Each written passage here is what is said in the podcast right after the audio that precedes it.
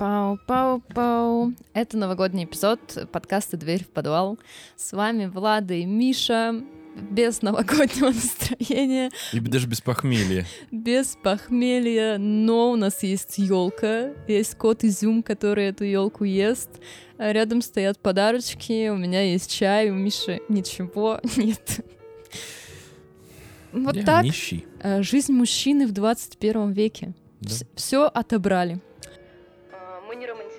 Маньяков и серийных убийц, не нарушаем российское законодательство, не призываем к насилию, а рассказываем истории, которые, к сожалению, произошли в жизни. А, Мы шутим, потому что юмор помогает преодолеть страх. Это нормальная реакция психики. И если вы чувствительный человек, которого может травмировать true crime, то, пожалуйста, не слушайте нас.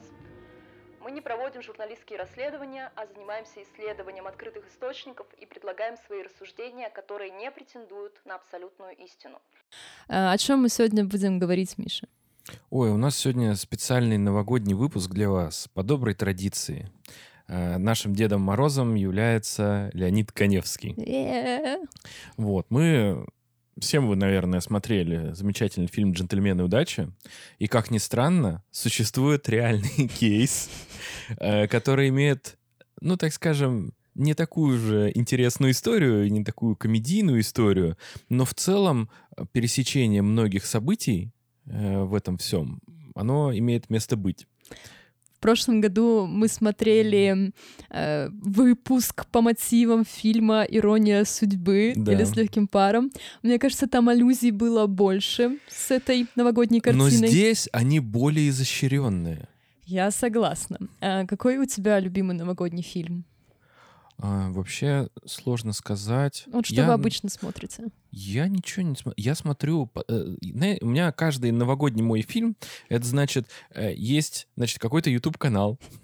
Вот. И у них обязательно из подборки моих любимых YouTube-каналов есть обязательный какой-нибудь типа э, New Year Rewind или какая-нибудь подборка чего-то за Новый год. И там вот самое такое вообще...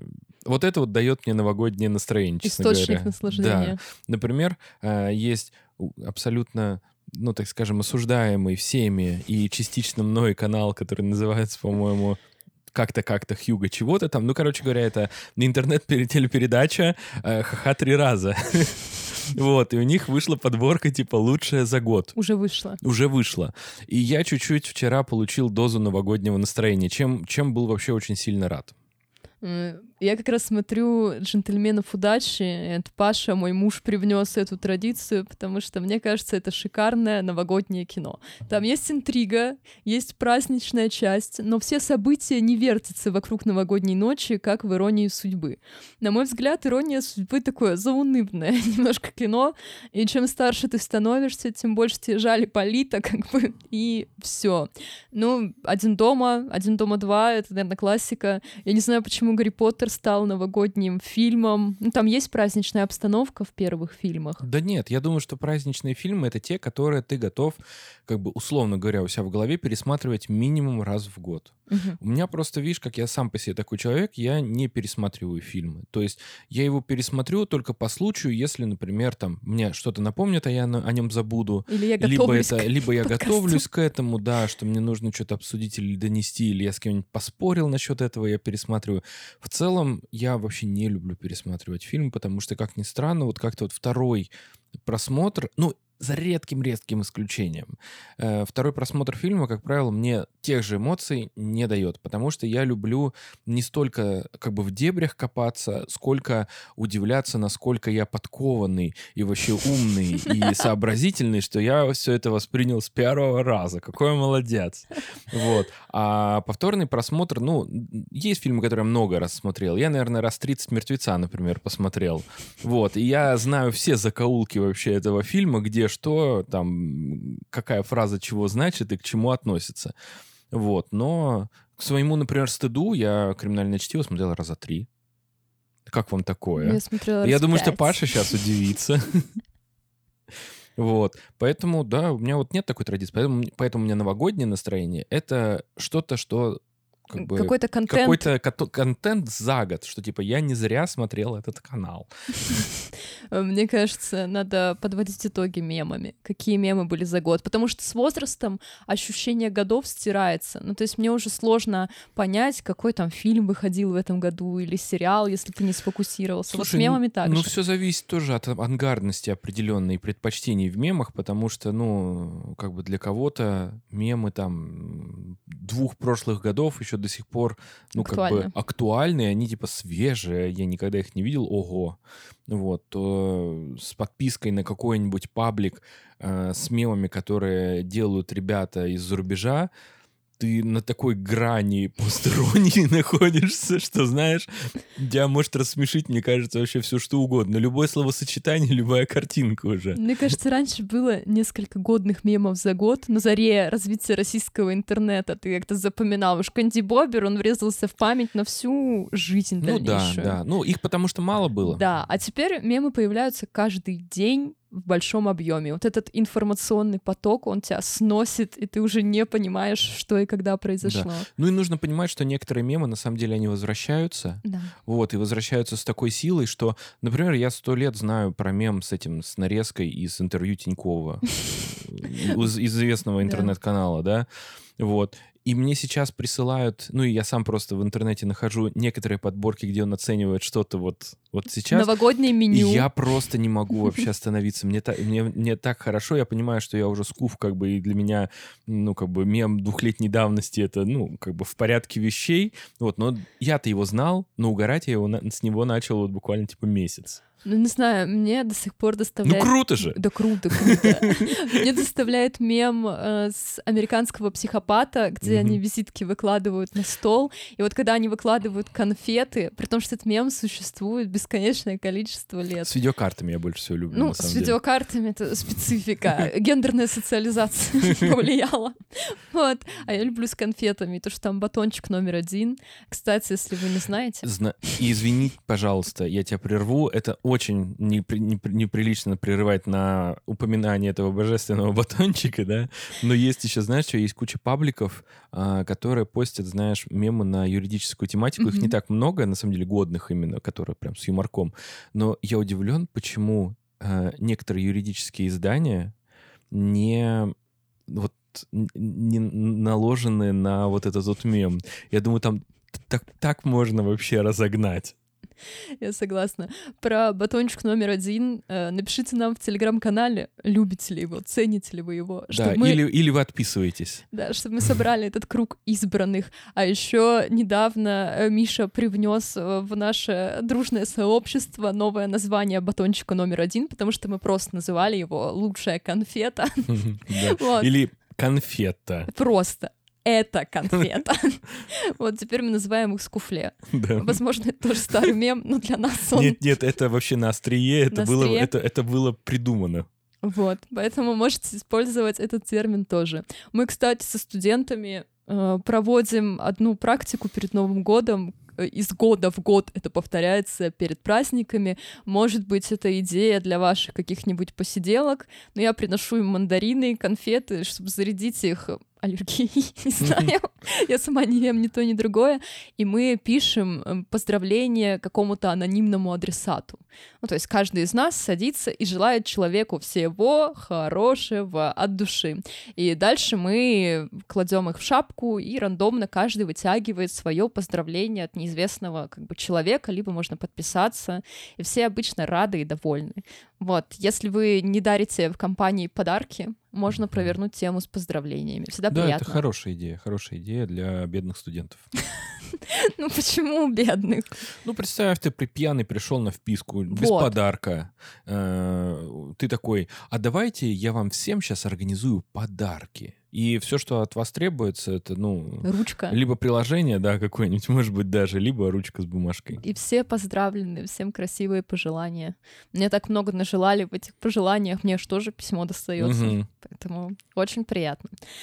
Ну что, мы говорим про выпуск Леонида Коневского. Напоминаем, что новогодние эпизоды построены исключительно по программе «Следствие вели» с нашим еврейским Дедом Морозом, у которого усы и нет бороды. И сегодня мы будем говорить не про убийство, как в прошлый раз, а про ограбление. А, ну что, программа, которую мы смотрим сегодня, вышла в эфир 24 декабря 2010 года. У нас тут кот. Гонки. И он устраивает гонки. А, котячий дрифт. И что интересно, если вы хотите найти новогодние выпуски Коневского, я вам предлагаю зайти на Википедию или сайт телеканала НТВ и глянуть все выпуски конца декабря. То есть нет отдельной рубрики, кстати, может быть, мне создать этот пост на Пикабу. Я думаю, что есть определенное количество людей, которые тебя отблагодарит за это. Да, я тоже думаю. И вы можете вот конец декабря листать, 26-28, там всегда новогодний эпизод. И м- эта программа переносит нас в Москву 74 года. События происходят за несколько дней до Нового года аферисты ограбили подпольного советского миллионера. Остапа и... Бендера. Остапа Бендера. Нет, он же аферист. Или Остап Бендер ограбил Это после подпольного... того, как он пришел к успеху. А, это уже добился, добился всего, и где-то в Аргентине в белых штанах.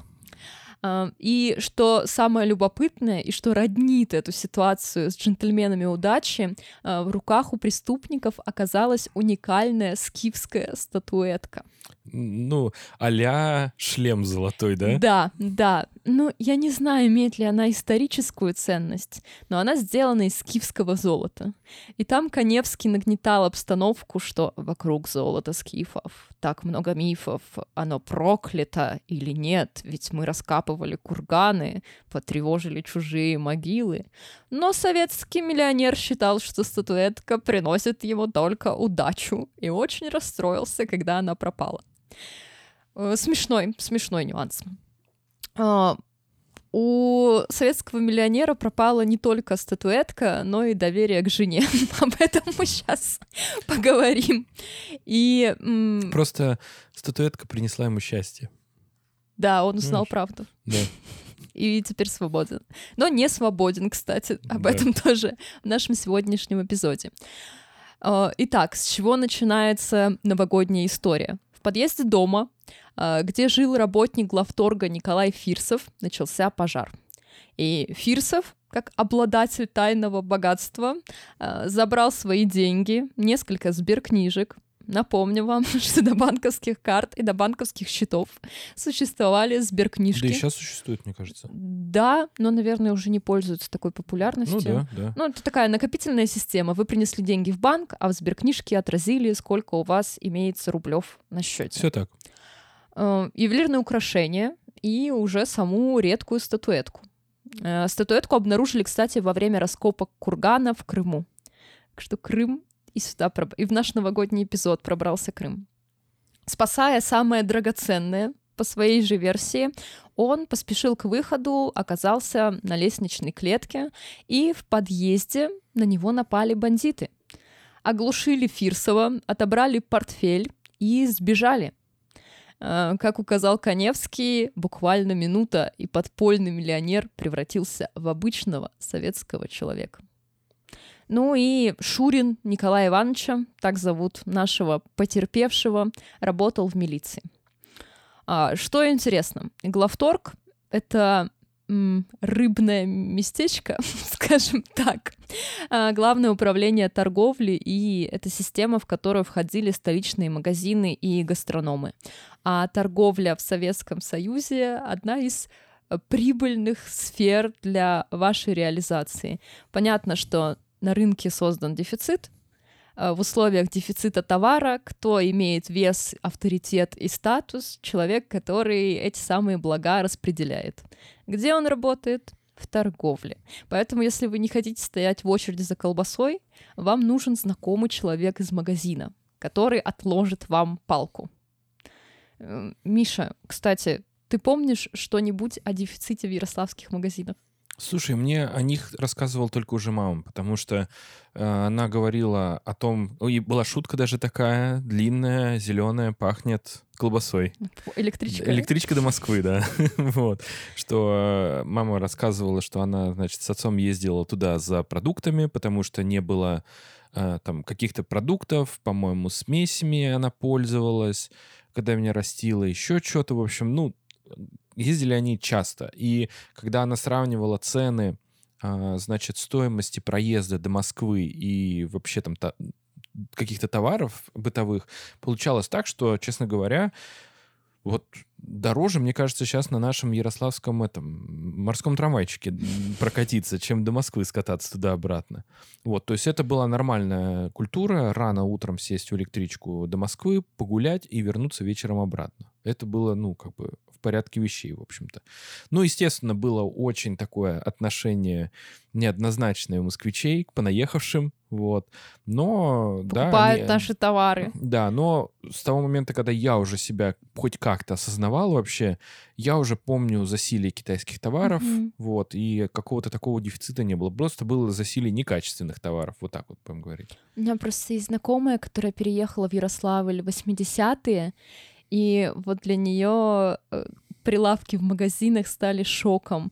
По-моему, была только морская капуста. Вот был какой-то... Морская капуста была... Ну, кильку в томате я не, не знаю, но я знаю, что у нас было прям много морской капусты что вот эти все консервы, странные продукты обычных не купить, в том числе и колбасу. А, кстати, про колбасный поезд даже есть книга о советской повседневности, она так и называется что-то там в колбасном поезде, о том, как люди стремились в столицу за, казалось бы, обычными товарами. У меня есть, кстати, прикольная история. Моя преподавательница из университета, она общалась с иностранцем, который приехал в Ярославль строить одно из предприятий, немец. И, естественно, у него были, как это называлось правильно, талоны, наверное, или угу. ваучеры. Ну, ваучеры не то. Не, на что? На, на, на березку. Магазин березка. А, да, талончики, да. Талончики. Просто не помню документы. И они поехали в Москву, и он отвел ее в магазин березка.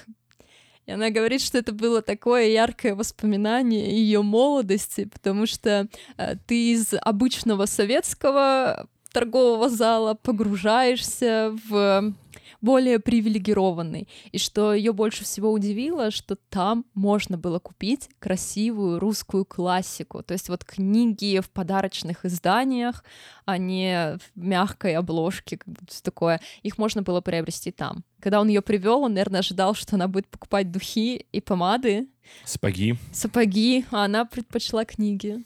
Но, конечно, интересно, как этот дефицит соседствовал с товарами для, ну, привилегированных, скажем так, людей в условиях советского строя. Но ладно. И то есть, по сути, деньги у нашего э, работника главторга Фирсова были благодаря доступу к деликатесам и этими деликатесами можно было снабжать партийную, творческую элиту, военных, а это значит, что у тебя повсюду связи, повсюду знакомые, а еще есть денежки. И, кстати, одно из известных дел в советской экономической истории связано с директором московского гастронома номер один Елисеевский Юрий Соколов его арест и арест его там заместителей преподносили как борьбу КПСС с коррупцией, теневой экономикой. Хотя мы понимаем, что во главе каждого гастронома стоял точно такой же человек, а товары все так же в дефиците. И там очень мутная история уже на излете Советского Союза, но можно будет, наверное, когда-нибудь об этом поговорить. Итак, получается, что преступник точно знал о ценностях, имеющихся в квартире Фирсова. И вот это хитроумное заманивание в подъезд, оно было продумано преступниками. И полицей... полицейские, Фу, еще до полицейских, до 2011 года ждать и ждать. А, милиционеры поняли, что наводчиком был ну, близкий человек, знающий о скрытых богатствах. Потому что у обычного советского человека никаких скифских статуэток из золота или серьезных сбережений, ну, их просто не было. А, я еще выписала список экспертов, которые появляются в выпуске, и мне нравится их градация, поэтому я позволю вам обозначить этих персонажей. А, ну, естественно, там был Иван Колобов, который работал в уголовном розыске отделения милиции Москвы, Алексей Краснов, следователь прокуратуры Москвы. Далее следует Борис Грачевский, художественный руководитель киножурнала «Яралаш». На смену ему приходит Анатолий Баранов, следователь прокуратуры Москвы в 70-е. И далее на экране появляется Олег Митяев, исполнитель бардовской песни, Есть И- такой и Валерий Сюткин, певец и музыкант. Ну да, и из- известный любитель поколотить женщин. Сюткин тоже? Я не знаю истории про Сюткина. Да нет. э, Дело все в том, что... Что, он это- похож на Марата это- Пашарова или Нет, что? это мем, господи, из 2008 года. Ну, извините, в 2008 году Ну, в мой общем, там, м, чтобы ты вливалась в контекст все-таки наконец-то. Mansplaining, короче говоря, пошел. В общем, Валерий Сюткин стал жертвой мема про насилие физическое над женщинами, поскольку он один из самых обаятельных и как бы таких тактичных вообще как бы мужчин как бы вот в медийном каком-то пространстве, и ни один вообще нормальный человек никогда не допустит, что Валерий Сюткин может вообще даже слова плохого сказать женщине, М. естественно, это такая контроверсия, в общем, такая вещь, что типа он точно бьет женщин. А, понятно. Вот. То есть мем исключительно в этом Да, да, да. Поняла. А я думала, они нашли какие-то параллели между Сюткиным и Нет, Башаровым. Просто когда обычно, знаешь, говорят, начинают разговаривать о насилии над женщинами, иногда такая картинка, где Сюткин такой, опа. А, появляется. Да. Мне кажется, в этом меме могли использовать еще Дмитрия Маликова. Вот он тоже выглядит Не-не-не, как... просто, м, понимаешь, это нет. Сюткин, он такой, Сюткин. да, он вообще джентльмен. Ну и сам по себе он, кстати, говорит джентльмен. Да, мне нравится Сюткин, поэтому, когда ты сказал про домашнее насилие, меня это вывело из, из нашего выпуска. Ну и Сергей Седов завершает замечательную кампанию э, сотрудник уголовного розыска. Э, по сути, вот эти приглашенные звезды у Коневского выполняют функцию погружения в советскую повседневность. Они вспоминают, как было в их молодости. Вот про дефицит, про главторг, про новогоднее настроение, новогодние огоньки. Ты не хочешь дальше рассказать? Я, я вообще бы ничего не рассказывал, если честно. Давай. Ну, Вообще ничего не хочу. Вот. Ну, по, тра- по традиции, кто может являться провокатором этой всей ситуации? Это, конечно же, родственники и соседи. И, соответственно, милиционеры начали свое расследование с опроса соседей. Кстати, в иронии судьбы они, по-моему, тоже первым делом пошли по соседям. Все так. И соседи дали наводочку на нового хахаля Фирсова. Ой, Фирсова? на нового хахаля жены Фирсова. Смотри, чуть закон не нарушили. Вот. Его жена Надежда призналась, что в квартире действительно был когда-то гость. Ее любовник. Она посчитала, что ее новый друг по имени Борис... Бритва. Интересно, чем он потом занимался, этот Борис? Не мог быть преступником, ведь он занимался строительством, да? Демократии. Не сначала строительством, потом демократией. Вот. И за две недели до ограбления а, Надежда купила импортную одежду в комиссионном магазине. Так, кстати, да, импортную одежду вы могли купить только в комиссионном магазине или в магазине «Березка». Ну, или вам могли привезти выездные, там, родные близкие. Да. И, значит, суть до дела, ее на улице толкнул какой-то незнакомый мужчина, а Борис взял и за нее вступился. Как мало нужно женщине. Все так. Вот. Он представился фотохудожником.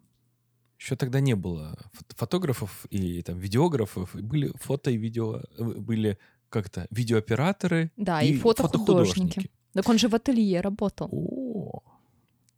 Значит, Надежда втайне от мужа пригласила своего героя домой. И во время советской фотосессии, такой в советском формате, будем так говорить, да, а Борис предложил найти какую-нибудь необычную деталь для украшения ее образа, какое-нибудь украшение. И Надежда достала украшение с бриллиантами. Не будь дурой, да? Она же, она же просто как бы обычная рядовая советская э, как бы гражданка, ничего особенного. Про Советский человек. Про советских гражданок было смешно у Коневского, когда он по шубам ранжировал профессии и статус там семьи, и он такой, ну, это шуба из каракуля, а это шуба из мутона, но вот шуба из норки означала, что семья просто на вершине. Вот. И, значит, то есть заприметил молодой человек Борис вот эти вот все украшения.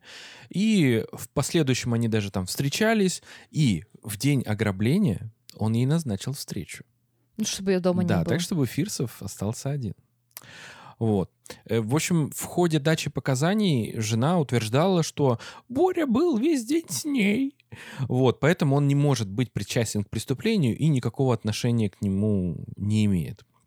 Но, как ни странно, загадочный фотохудожник куда-то исчез, испарился просто. И следователи пришли к выводу, что именно вот этот вот человек, Борис, он и был, и был наводчиком. Ну, Вот. то есть они еще не подозревают его в участии в ограблении. Может Да. быть, он и не участвовал, но, по крайней Но мере... советские граждане просто так, знаешь, не пропадают. В общем, по словам Коневского, в тот момент один из грабителей допустил критическую ошибку.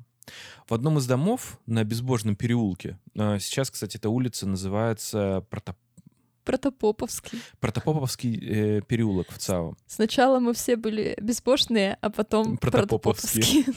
Да. В общем, э, там произошел взрыв. Наряд милиции приехал на место. Э, И причиной переполоха стала лопнувшая банка сгущенки. Извиняюсь. Просто на улице Безбожной произошел взрыв. Бахнула банка Банка сгущенки. Да. А, значит, казалось бы, ну, что такого? Ну, взорвалась и взорвалась, в общем-то. Нечего было варить и не следить. Да, кстати говоря, взорвалась она из-за того, что ее варили, в общем-то, неправильно. Я знаю, кстати, как варить. Это- Миша вообще большой эксперт по сгущенке. Да, что я да, профи. И по сахарному диабету, возможно, в будущем тоже. Вот. Ну, в общем, владелец квартиры заметно нервничал. И при виде милиции косился на угол, где стоял кожаный портфель.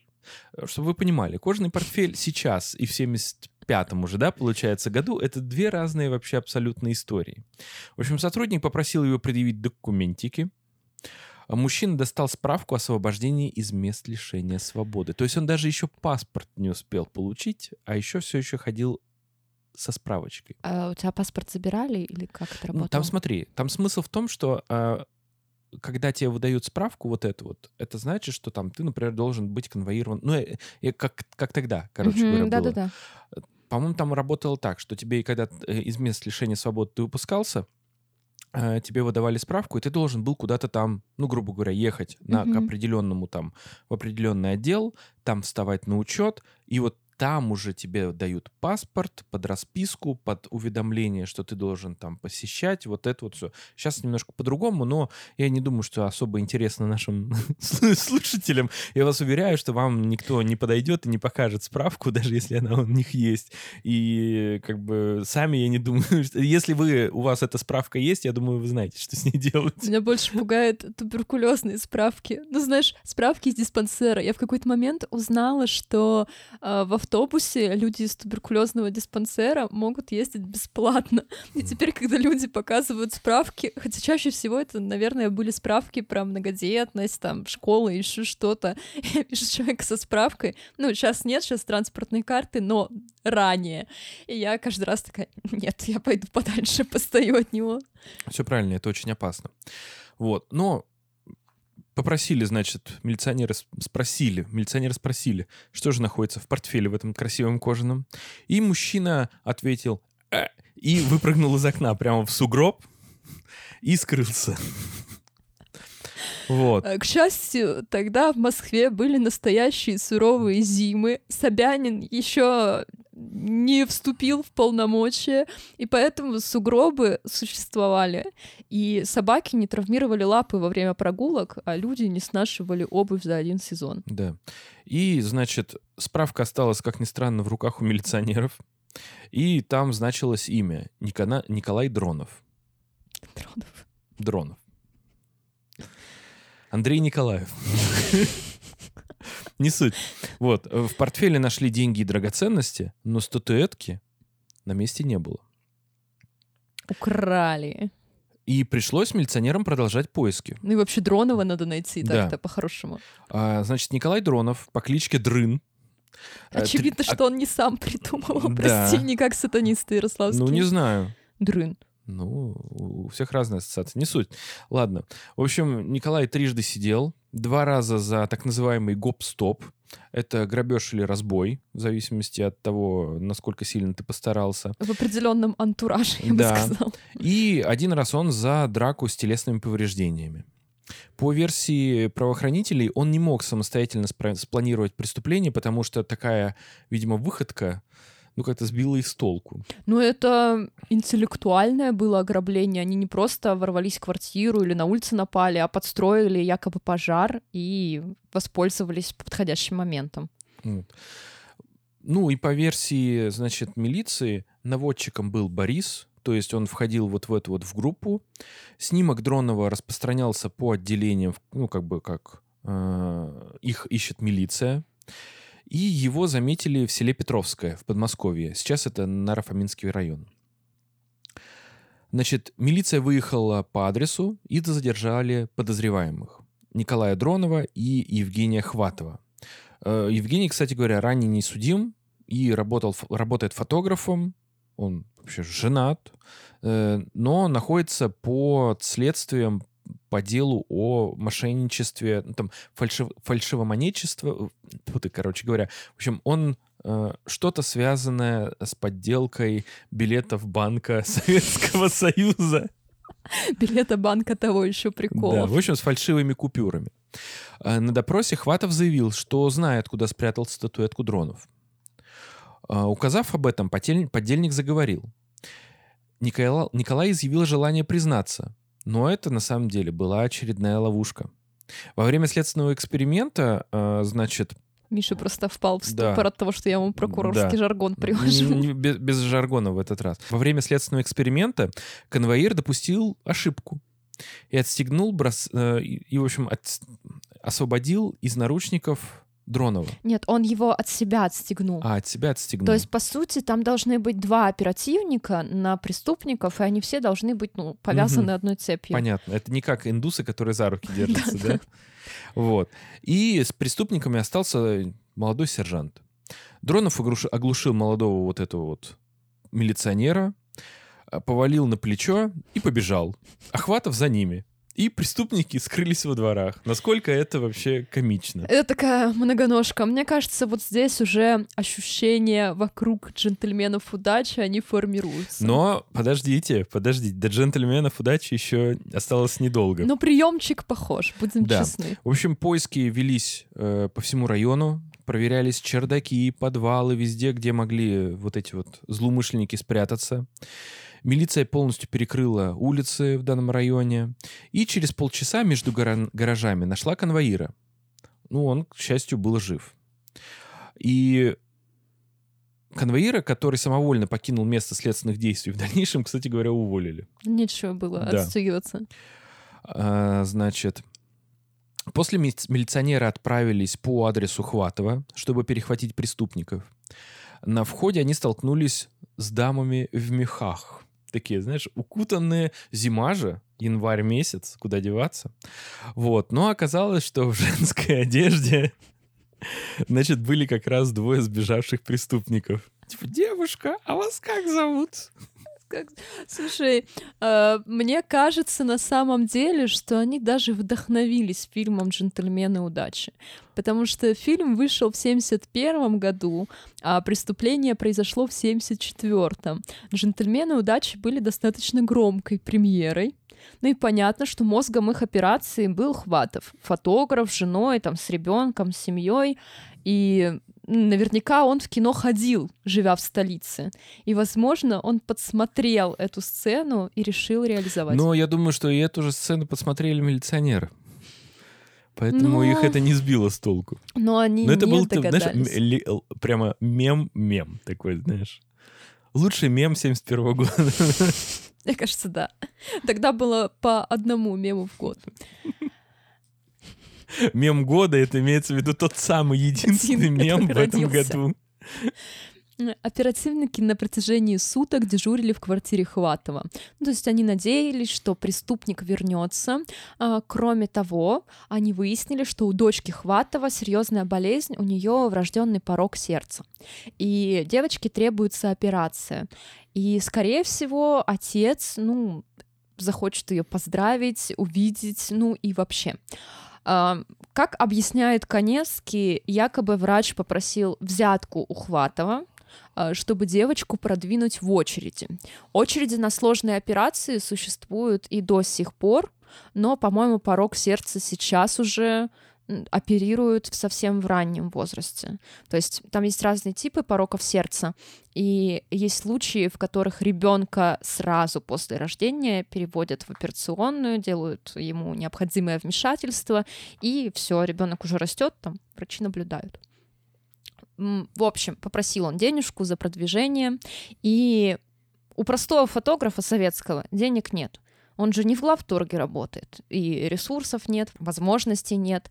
И в конечном итоге наш герой, наш герой, наш не герой, наш преступник э, решился на как бы кражу, грабеж, получается. Решился на грабеж. Э, кстати, про фальшивую купюру была первая попытка свернуть не на ту дорожку, но, как я поняла, в универмаге продавщицы сразу же заметили подмену, как рассказывает Коневский. Мне нравятся еще выпуски Коневского за то, что это погружение в такую советскую повседневность. То есть я вам про преступление рассказываю, а вот параллельно узнаете, как все происходило. А, естественно, в советских магазинах не было никаких там просвечивающих элементов, специальных приборов, чтобы определить, купюра настоящая или нет. Я не знаю, были ли они где-то в мире вообще. И советские э, кассирши воспринимали купюры на ощупь. То есть им достаточно было потрогать денежку, чтобы понять, настоящая она или нет. И поэтому, когда Хватов э, отдал им сумму на размен, они поняли, что он преступник, и так э, отец, пытающийся спасти дочь, оказался под следствием.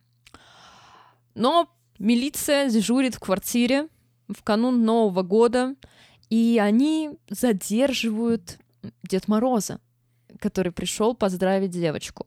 Они решили, что Хватов сам как бы накинет на себя красное манто и шапку и ворвется в квартиру. Но оказалось, что роль Дед Мороза исполнял сосед, а не Дронов или Хватов. И сосед объяснил, что встретил Женю на улице, э, встретил Женю на улице, и тот попросил м, наведаться к семье, передать деньги, подарки и письмо. Э, девочке в этот момент стало неожиданно плохо, э, вызвали врачей скорой помощи, и когда ребенка вынесли во двор, к машине подбежал Евгений Хватов из-за угла дома, и тогда его задержали оперативники. На снегу осталась лежать только игрушка, которую он купил дочери, плюшевый медведь. А, кстати, еще вот одна параллель с джентльменами удачи. Там тоже пишут письмо семье, раскаивающееся. И здесь тоже якобы он на бумаге, все свои страдания, переживания, и что он, да, преступник, но хотел лучшего для семьи. Что происходит? Хватова задержали, доставили в отделение, начался допрос, и мужчина ничего не скрывал, пояснил, что фотоателье, где он работал, находилось напротив комиссионки, и мужчина регулярно видел женщину, которая, по его словам, сорила деньгами. То есть покупала всякие зарубежные кофточки, платьюшки, брючки, такие блага, ну, недоступные рядовому советскому человеку. И поэтому он начал следить за женщиной, понял, что в ее квартире могут храниться ценности, и навел на нее Дронова. Дронов, кстати, был то ли родным, то ли двоюродным братом его жены. То есть у него не было знакомств в криминальных кругах, э, но тем не менее подельника он себе нашел. Но ситуация в том заключалась, что они же вернули и драгоценности, и деньги, потому что нашли э, портфель в ситуации с вареньем сгущенки. Но Евгений ничего не знал про статуэтку и сказал, что она якобы у Дронова. Тогда подельника объявили во всесоюзный розыск, но задержали только через полгода. Мне кажется, без интернета все это происходило куда сложнее. Человек не оставлял никакой электронный след, ни финансовый электронный след, поэтому ищи свищи его по всему Советскому Союзу. А еще Советский Союз был больше, чем Россия. Так что он мог свалить куда-нибудь в Узбекистан, там сидеть. Да, в какую-нибудь республику. Но Николай оказался поглупее. Через полгода его в пьяном состоянии подобрали сотрудники милиции. И тут еще одна советская деталь, его доставили в отрезвитель. Ты знаешь, что э, вытрезвители возрождаются? Да. Да. Я не как-то я за, маргиналами не особо слежу. Ну нет, туда же доставляли не только маргиналов, что в Советском Союзе, что в современной России. Но я не помню, в каком году закрыли вытрезвители. Это было уже глубоко за распад Советского Союза. Э, и пьяных мужиков, обычно мужиков, начали подбирать на улице и свозить травмпункты. И, естественно, врачи от них страдали. Врачи, медсестры, особенно ночью, когда охрана тоже спит. И мы ездили записывать сюжет в одну из больниц Ярославля, в Соловьевскую больницу. Там как раз была тема с возвращением вытрезвителей, но в Ярославле его так и не вернули. И мы приезжаем в травмпункт, а там металлическая огромная дверь с такими выбоинами, знаешь, на ней. И я спрашиваю у девушек, которые там работают, а что у вас с дверью произошло? Они такие, да, алкаши опять ночью буянили, мы от них закрылись, переждали, пока они успокоятся, потом всех приняли и перевязали. А, поэтому вытрезвители избавляют врачей от этой алкогольной нагрузки, особенно если тем не нужна помощь. Ну, в смысле. Ну вот, и вытрезвитель в Ярославле так и не открыли. Ну, например, в Сыктывкаре есть вытрезвитель, там другая проблема, может быть, холодно на улице, и люди в состоянии подпития просто замерзнут. Я знаю, что в Новосибирске открыт, вы... а, открыт вытрезвитель. Но туда можно сдаться даже самому, представляешь? Ты приходишь и говоришь, я слишком пьян, мне нужно вытрезвиться. Неплохо. И просто проводишь там сутки. А, в Советском Союзе была другая история. Естественно, фиксировали документы, сообщали на работу о том, что человек попал в отрезвитель, в чем и заключалась основная опасность, если вы добропорядочный гражданин, но просто немножко загуляли и оказались в пьяном состоянии на улице. Но Николай это наш недобропорядочный гражданин, он во всесоюзном розыске, поэтому информацию о нем сразу же передали в милицию, и милиция его задержала. А, но, к их удивлению, Дронов тоже ничего о статуэтке не знал. Вот так скифское золото пропало. Но Коневский намекает, что якобы эта статуэтка была в том самом плюшевом медведе, который подарили девочке. Насколько это соответствует действительности, мы говорить не можем. А по совокупности преступлений Дронова приговорили к 12 годам лишения свободы. А Хватова приговорили к 10 годам в колонии строгого режима, но и Фирсов не остался как бы неудел. А, в ходе расследования он попал в поле зрения замечательной структуры ОБХСС, отдел по борьбе с хищениями социалистической собственности. А, я тут даже отметила в нашем конспекте, что его сформировали по приказу Николая Ежова. Так, намекнуть, а что это был за отдел ОБХСС? Ну, естественно, на социалистическую собственность Фирсов претендовал и жил, не тужил с бриллиантами для жены и статуэтками из киевского золота в качестве какого-то талисмана. Ну и чиновника уволили в 75 году. Сначала обокрали, потом уволили. И в 76-м э, Фирсова арестовали и посадили на 12 лет, потому что вор должен сидеть в тюрьме. А не написал бы заявление, ничего не было. Да, я думаю, что они на это и рассчитывали на самом деле. Конечно. Там как в золотом теленке, ну что человек скрывает свои деньги. Но я думаю, что они просчитались э, с тем, что сталинский период закончился, и 70-е уже не так все страшно, наверное. И поэтому Фирсов пошел в милицию и сам оказался в итоге в тюрьме.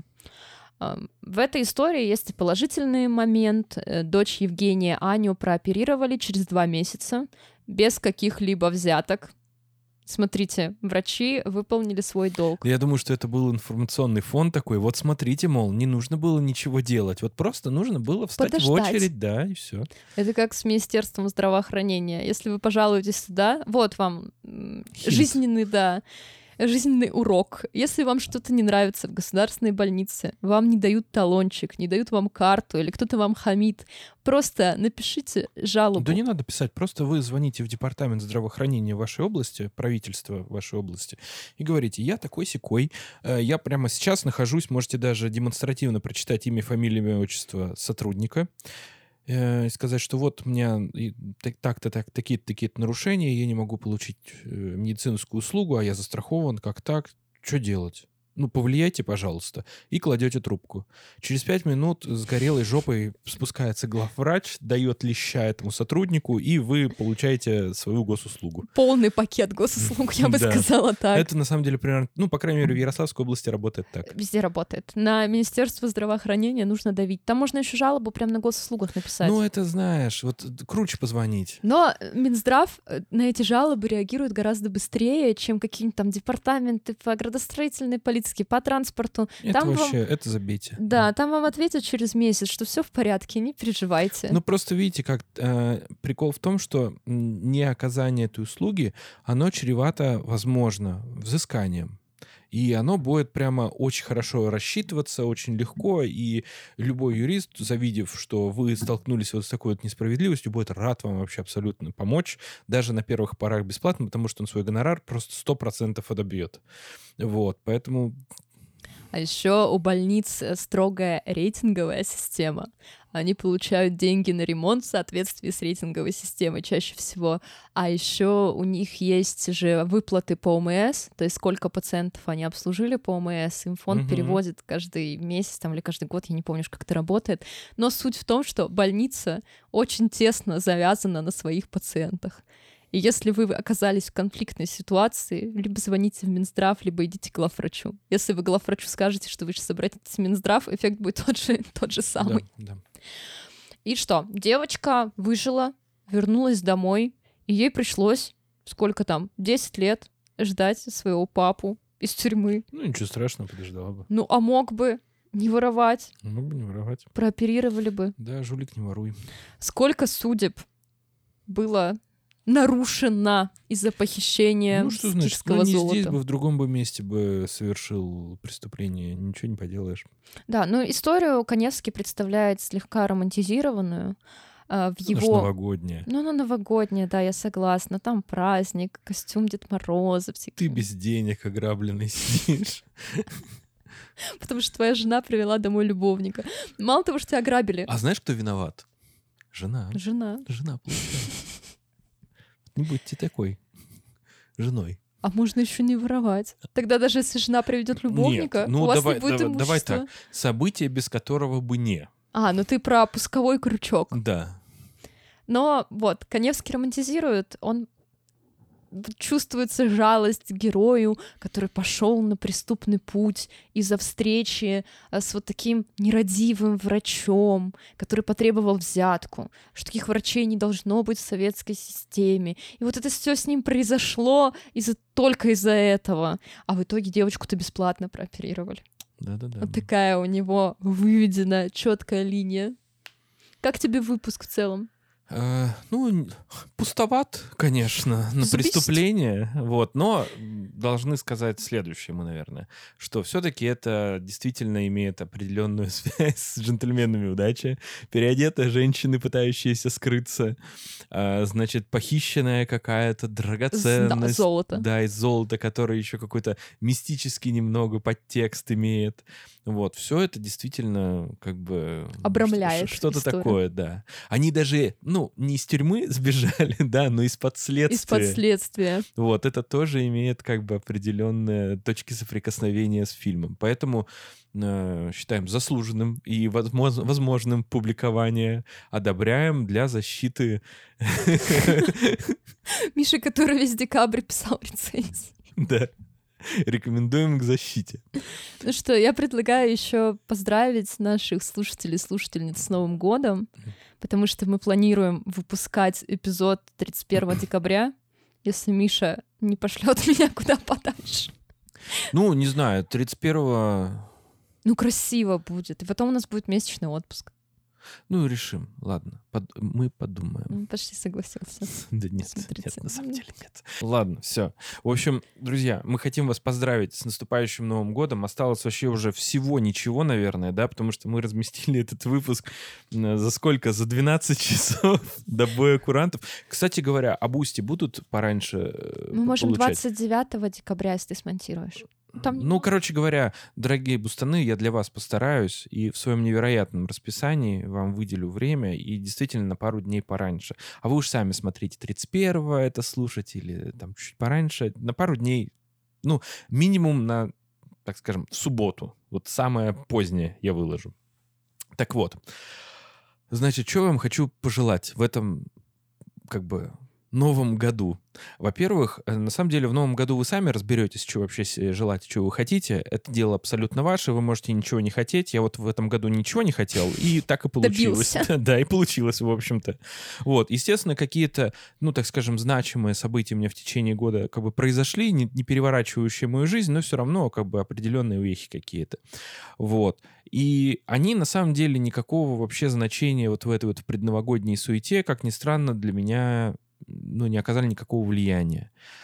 А я понял, что самое важное вообще вот в этих вот всех предпраздничных днях — это новогоднее настроение. Вот. Поэтому я вам желаю следующего. И если вы пропустили вот этот вот момент в этом году а, с новогодним настроением предпраздничным, то, пожалуйста, не будьте как я и организуйте себя, себе какой-нибудь планчик на предновогодние вот эти вот деньки. Потому что в прошлом году, например, я жене сделал типа адвент-календаря, где она там за две, две недели до Нового года открывала ну, каждый день новый подарок. И мне было прикольно, что она там мне там там фоткает. Я уже на работу ушел, она еще только подарок открывает. Вот. Ну, не суть. Вот. Ну и, в общем, вся суета вот эта вот с организацией каких-то конкурсов на Новый год, с что-то вот эта вот подготовка суета, это дает определенный такой вайб праздничный, который вот и создает вот это вот новогоднее настроение. У меня вот в этом году ничего подобного нет, потому что я работаю как скотина. Вот. Я вам желаю собрать себя в кучку, Еще 12 часов есть. Ну, 12 часов уже позже, я на Новый год пожелаю вам собрать себя в кучку и начиная где-то числа с 10 декабря следующего года, получается, взять и организовать себе лучший праздник в этом году. Пускай он будет самым последним днем в этом году, но он будет отличный. Поздравьте, заготовьте всякие поздравления, подарочки, всякие мелочи. Если вы участвуете в какой-то тусовке, приготовьте всем какую-нибудь игру типа своей игры, или сто к одному, или что, где, когда. Можно, если вы уж совсем такие зануды Э, типа без нас. сексуализированного насилия только, пожалуйста. Что Да где, можно когда. с ним даже, все нормально. Вот, мы разрешаем. Вот. В общем, подготовьте себе к просмотру какие-нибудь новогодние фильмы, не знаю, сериалы. В общем, будьте во всеоружии в следующем году, подготавливаясь к Новому году. Вот. А пожелать я вам желаю, ну что, пожелаю вам найти хороший, наконец-то, True Crime подкаст для прослушивания, а не вот это вот все. Вот.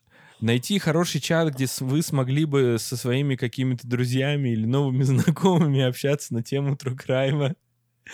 Найти настоящую подписку, настоящий бусти, где вы поддерживали настоящих авторов, настоящих профессионалов. Ты что, нейросеть, что ли? Ну, типа того. Вот. В общем, я вам желаю в, это- в предстоящем году всего самого лучшего. Загадывайте желания, обязательно ставьте, обязательно ставьте себе цели, обязательно ставьте прямо себе отметки, что вы сделали значимого. В моменте, как правило, это не оценить, но по итогам года вы будете знать, что вы не пустое место. Ну или чего-то стоите. У Миши кризис половины жизни. Не, не кризис половины жизни. Я уже перевалил за половину жизни. Немного осталось. Ну вот. Вот. Так что всяческих успехов вам. Вот. Новых свершений, новых открытий. И не забывайте обязательно э, отмечать, так скажем, все свои достижения для того, чтобы их в последующем можно было действительно как-то оценить. Потому что кроме вас их никто не оценит. Это разрыв.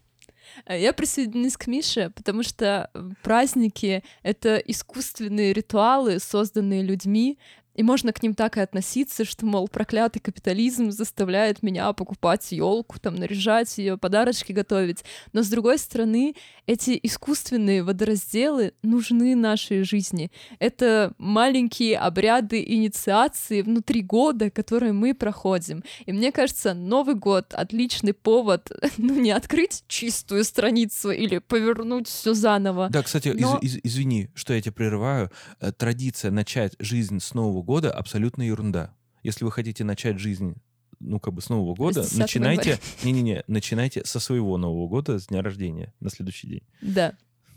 Поэтому мне кажется, что нужно искусственно себе создать настроение, если его нет. Эм, Если вы не хотите праздновать, то все равно наесться салата, выпить шампанского и лечь спать под приятную музыку и как бы обозначить для себя начало года таким ленивым настроением. Но, тем не менее, мне кажется важным оставлять место для чуда в своей повседневной жизни. А Новый год — отличный повод для волшебства и, ну, какого-никакого хорошего настроения в сложных жизненных обстоятельствах и геополитической обстановке. Поэтому мы поздравляем вас с новым 2024 годом, уже Получается получается так. И обязательно заходите в телеграм-канал. Туда мы вечером с Мишей запишем кружочек перед празднованием. Традиционный второй раз кружочек. Нас стало меньше, но, тем не менее, это значит, что наши лица в кадре будут больше. Но они будут больше не только из-за того, что нас меньше. А потому что этот год был непростым. Сейчас я еще хочу во время записи сделать Мише маленький подарок, чтобы он его открыл. Но это супер маленький подарок, это подарок мем. Это никак не относится к пока Новому я- году. Спасибо большое. Я сейчас буду открывать подарок, а пока я вам хочу еще предложить классную идею для Нового года. Значит, если вы хотите сделать так, чтобы вы выглядели лучше, чем все другие ваши люди в окружении, вы хотите показаться другим лучшим человеком, чем вы являетесь, наверняка у всех нас есть определенные, ну, конфликты с, с разными людьми.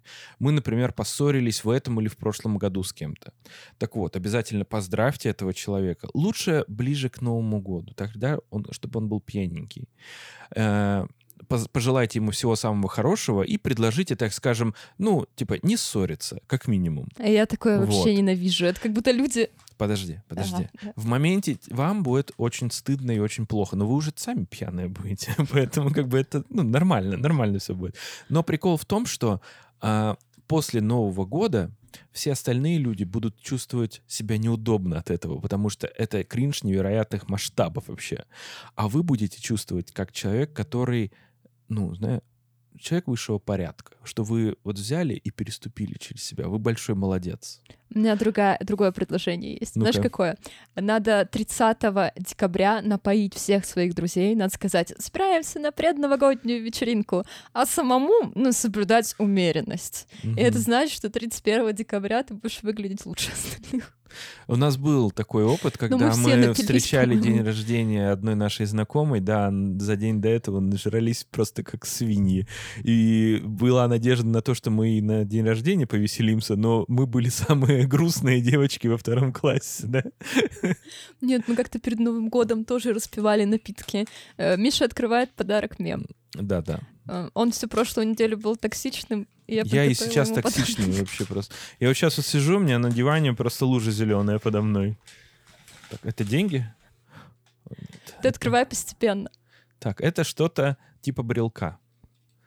Я открываю, открываю. О, это, это брелок с Каневским. Но Ну, я его Прочи- себе... на- Прочитай, что там А написано. теперь сюда. Там второй есть а брелок. теперь сюда. Так. Так. А, смотри сюда, И там есть а бумажка. теперь для тебя. сюда. Ну, это прикольно, это прикольно. А, Сфотографируем обязательно вам и выложим, и какая-то бумажка. Надеюсь, там написан номер транзакции на мой биткоин кошелек. Ну ладно. А, понятно. Это мы выкладывать не будем. Я думаю, что это Катина идея. Нет, Пашина. Пашина. Ну, Паша, привет. Я просто купила брелки, я их заказала заранее на эту запись. Это брелки с Каневским. И я, Сохрани эту бумажку, пожалуйста. я показываю Пашу и говорю, смотри, я Он завтра вчера Мише- это делал? Э, да. Это Я- после того, как я ему звук голосовой отправил? Я ему показываю, типа, смотри, я Мише брелки купила на нашу запись. Типа, смотри, сюда смотри, сюда смотри. И Паш такой, нужен, нужно продолжение этого мема, и надо ставить бумажку. Да, порхай как бабочка, жаль, что ты лох. Типа того. Типа того. А, Ладно, мы заканчиваем. Миша доволен подарочком? Я очень доволен подарком, спасибо. Я даже пока я не буду вешать это на ключи, потому что я боюсь, что это испорчу, я это повешу на елку. Можно? Да, моя жена не имеет мнения, вот, поэтому я повешу это на елку. Получу, но повешу. Да, и у нас еще есть новог... Не подумайте, что я от Миши отделалась двумя брелками. Это не новогодний подарок. А, Мы желаем вам всем что получать в подарок брелки. Да. Хочешь поздравить слушателей? Давай, давай. Добрый день, вечер или утро, дорогие слушатели. Я тот человек, который постоянно остается за кадром, но только благодаря мне тут все еще два ведущих. Если бы не я, то осталась бы только одна Влада, а Миша бы умер от какой-то неизведомой болезни, которой я постоянно ему лечу. Поздравляю вас всех с Новым годом и надеюсь, что вы найдете в будущем году подкасты получше, чем тот подкаст, который ведут эти двое. Но я их все равно очень сильно люблю и надеюсь, что вы любите их так же, как люблю их я. С Новым годом! Да, на самом деле, примерно те же самые желал. Мы надеемся, что вы уж там нарезаете салатики, делаете бутерброды с икрой, поглощаете их, эм, смотрите что-нибудь новогоднее на ютубе, кино, что вам нравится. Ну и да, присылайте нам поздравления в телеграм-канал. Ссылка, как всегда, в описании. Спасибо. Это был бы его новогодний подарок. Ну что, Миша, давай прощаться. Ну все, всех с наступающим Новым годом. Э, Не отравитесь оливье. С Новым годом.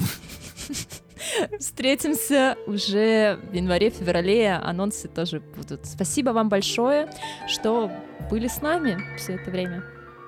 Да, все, адьос.